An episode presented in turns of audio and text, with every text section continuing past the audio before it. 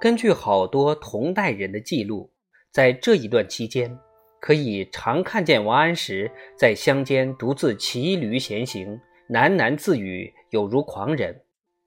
他有时想到当年已经背弃他的老友，便突然拿起笔来，面色凝重，立刻开始写一封信。但是片刻之后，他又把笔放下，好像也颇以自己为耻。这些信没写完，就永远摆在那里了。他仍然继续写日记。他死后几年，所有的日记奉命交还朝廷，因为其中有当权派的内幕。他在失意的晚年，变得内心凄苦抑郁，对人非常怀恨，对皇上也常有恶语相加。幸而当时当权者还是他一派。但是他的日记竟写了七十多本，很多人见过。前几年，他听说司马光又已当权，令侄子把信全部烧毁，但是他的日记仍然留存人间，是因为他侄子把日记藏了起来，烧了些别的东西蒙混过去。王安石现在开始看见幻象。一次，他看见他那独生子，那时早已离去，却正在阴间受罪。他知道自己的儿子活着时是个坏蛋，无所不为，现在在阴间戴着铁链手铐。原来他家一个侍卫说，在梦里也看见同样的情景。王安石着实害怕起来，为救儿子免于阴曹的折磨，他把上元县的财产卖出去，把钱捐给寺院。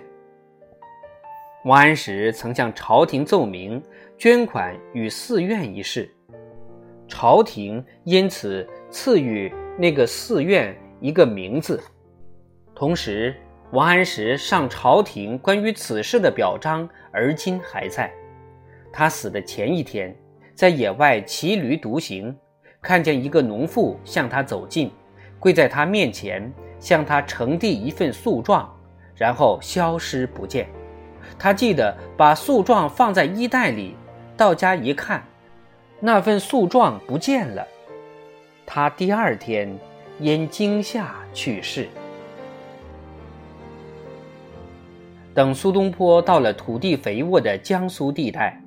他不觉迷恋上当地的气氛和自然之美，在往返于金陵和镇江之间时，他心中忙着盘算在太湖地区买一个农庄。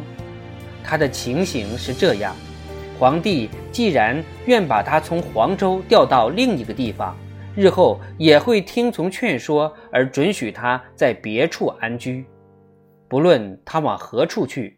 总是存心找个老年隐退之地，他的不少好友出的主意都不相同。他的方外朋友佛印劝他安居在扬州，因为佛印的农庄在扬州。范镇愿他到许下，二人为邻。东坡自己看中了丹徒县蒜山的一片松林，不过这些计划都落了空。长江以北靠近金陵有个义真县，义真的太守约他前往居住。他虽然没有决心在仪真安居，至少想找个地方暂时安顿眷属，所以家眷暂时住在仪真学府中时，东坡总算没有牵挂，得以各处走走逛逛，寻找一个乡镇的家园。最后。几个最亲密的朋友之中，有一个藤原发，劝他安居在常州的太湖左岸宜兴。藤原发那时正任太湖南岸的湖州太守。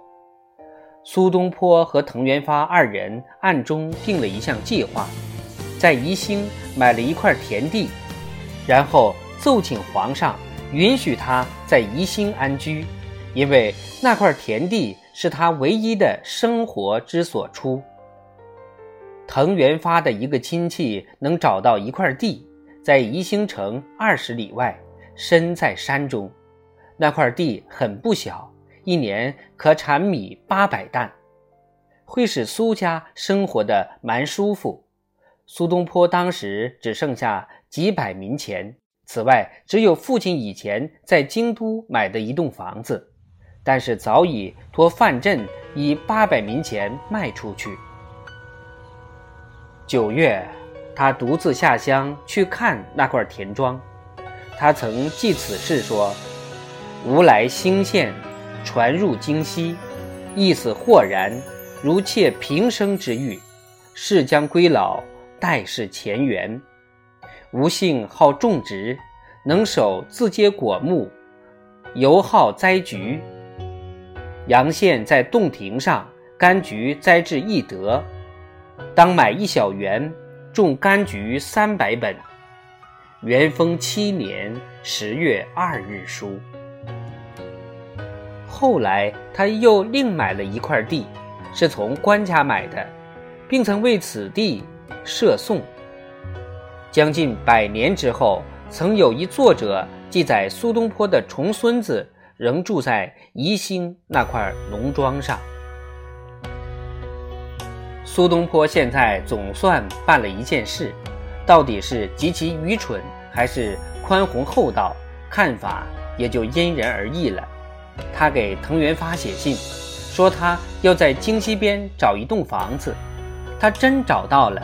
他和友人邵民瞻去找，结果找到一栋很好的老宅子，也付了五百冥钱，这就用光了他所有的钱。但是苏东坡很高兴，心里盘算回去把家眷接来住进去。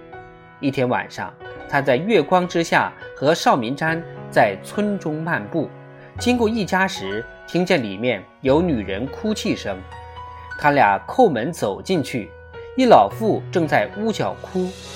一问缘故，老妇人说：“我有一栋房子，一百多年来一直是我们的财产。”我有个败家儿子，把那房子卖给了别人。